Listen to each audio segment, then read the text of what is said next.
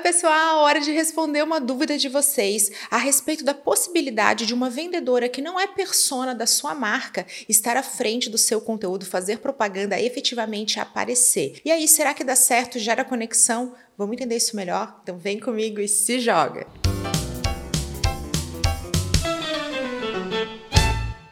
Eu sou Camila Renault, consultora de marketing digital. Estou aqui no meu momento favorito, que é o momento de responder vocês. E vou ler aqui uma dúvida real que eu recebi de uma seguidora lá no meu perfil do Instagram, que você deve agora acompanhar, que é por lá que eu mais converso com vocês. Acompanhe aí, arroba Camila Renault. Vamos lá. Camila, é possível fazer propaganda com vendedora que não é persona da loja? Gera conexão? Então aqui estamos falando de um caso que é super comum, que é quando você tem um negócio, nesse caso aqui é uma loja, e você tem pessoas que podem aparecer aparecer e se tornar porta-vozes. E aí, como é que a gente faz quando muitas vezes nós que somos proprietários, líderes, gestores, não queremos aparecer? Nós temos pessoas que podem cumprir esse papel, que estão dispostas a ir para frente das câmeras, sair dos bastidores, se tornar protagonistas e, claro, fazer esse papel de embaixadores porta-vozes de um negócio, mas e aí? Eles não necessariamente são a persona da marca. Eu tenho um conteúdo inteiramente dedicado a essa metodologia para delimitar público-alvo, mas para trazer um resumo resumão aqui, ela é uma forma de você ter mais clareza a respeito do perfil comportamental,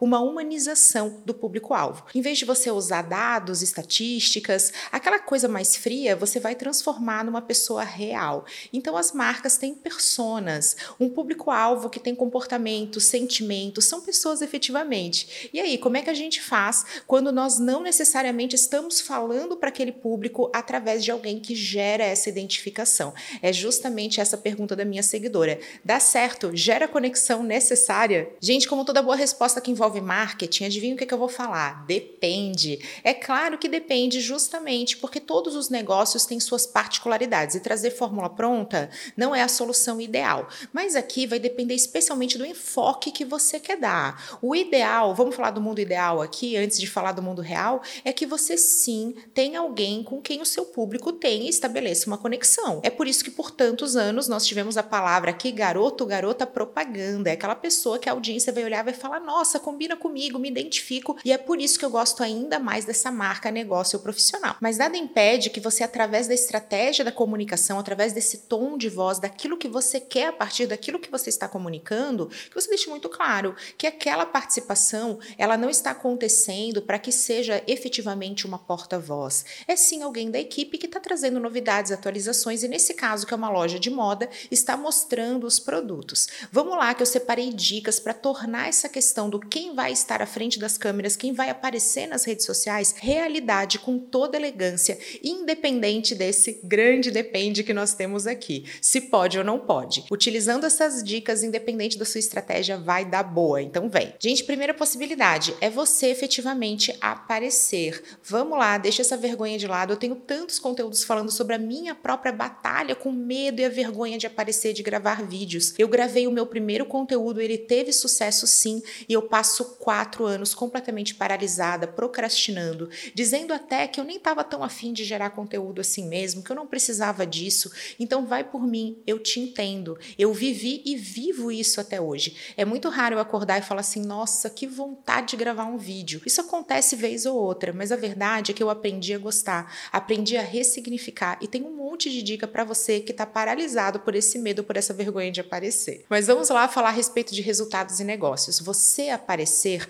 caso você seja fundadora, gestora, líder e seja persona da marca, é uma solução para isso, justamente porque temos uma segunda possibilidade na qual você aparece com a apoio. Eu adoro esse exemplo porque traz mais pessoas para frente das câmeras e não cria uma dependência. Isso é um ponto contra, é um ponto desfavorável do uso de garoto ou garota propaganda, daquela embaixadora, daquela pessoa que representa a sua marca. Existe uma relação de extrema dependência. E se acontece alguma coisa com a imagem dessa pessoa? E se de repente ela está envolvida numa super crise ou algum desvio de conduta que vai abalar os valores do seu negócio? Isso é sim um grande risco. Por isso que eu gosto quando temos mais do que uma pessoa estando à frente desse papel de mostrar produtos, trazer novidades, de ser a cara da marca, especialmente nas redes sociais.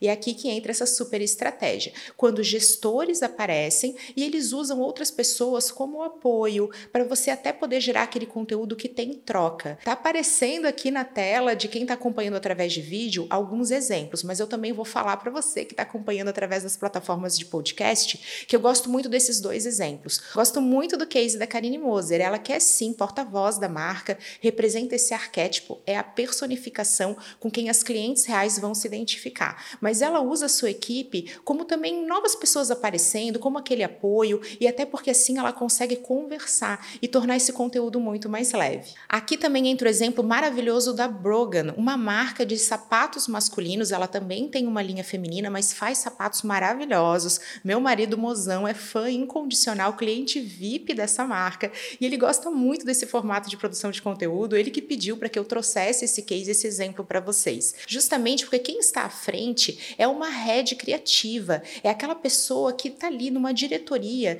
ligada à criatividade, ao desenvolvimento de produto. É aquela pessoa que carrega os valores, o DNA da marca e que está à frente das redes sociais, mas ela é uma mulher. E aí, como é que ela vai mostrar os sapatos masculinos? É para isso que ela usa o apoio de modelos e muitas vezes ela aparece sem usar o produto, apenas expondo, trazendo toda a questão criativa de design, material, matéria-prima, todo o primor técnico. Ela realmente vende aquilo através de uma forma muito consultiva e também muito apaixonada pelo produto. E, gente, paixão e entusiasmo ajuda a vender. Então, essa é uma excelente dica para quem está meio que assim bloqueado. Ai, Camila, eu sou homem vendo moda feminina. Posso aparecer? Ai, Camila, mas eu tô aqui à frente de uma marca de calçados masculinos. O que que eu faço? Porque não sou eu usando. Tá vendo como a gente consegue usar essa estratégia e ter resultados eficazes? Basta que a gente tome esse lugar, que a gente apareça de forma estratégica, falando dessa maneira, como nesse case muito bem pontuado, e aí utilize, por exemplo, um modelo para que a gente possa trazer aquela coisa do experimentado, ver usando e os maiores detalhes. Se joga que é sucesso. Mais uma possibilidade aqui é que você invista na contratação de produtores de conteúdo e influenciadores, para que eles sejam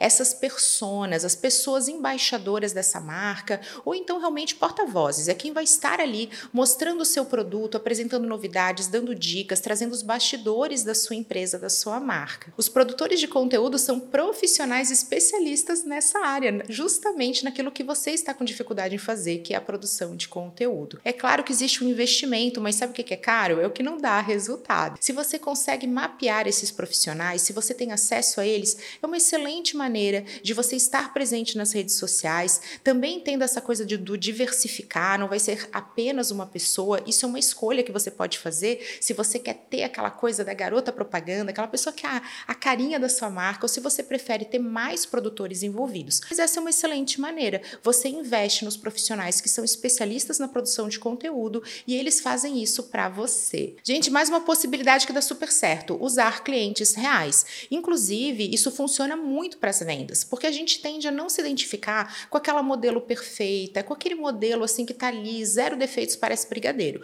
Quem que a gente gosta de ver? Gente como a gente, são os clientes reais usando o produto. O nome disso é User Generated Content, conteúdo gerado pelo usuário. Eu tenho um conteúdo inteiramente dedicado a isso para você se jogar, mas é claro que a gente esbarra aqui num ponto da vida real. É muito comum, no caso dessa minha seguidora que está querendo aqui uma estratégia para como fazer na vida real ali, na realidade do negócio dela, que as clientes não queiram aparecer para fazer esse papel. Ah, olha só, tô aqui provando a roupa, vem cá, vem mostrar. Mas, gente, é raro, só que acontece. Existem clientes dispostas a fazer isso, a aparecer no provador. E, claro, elas também estão dispostas a compartilhar os looks quando elas já estão utilizando. Aqui no caso das clientes reais, vai envolver até um pouco de sorte Vai ter muitos de vocês que têm uma estratégia incrível, mas não tem nenhuma cliente disposta a aparecer. Outros vão dizer: Nossa, eu tenho muitas clientes dispostas a aparecer, uso essa estratégia da super certo. Verdade é que você deve sim investir nos clientes reais aparecendo. Vale até a dica a respeito dos nano influenciadores, perfis realmente pequenos que podem ter mil, dois mil, até cinco mil seguidores,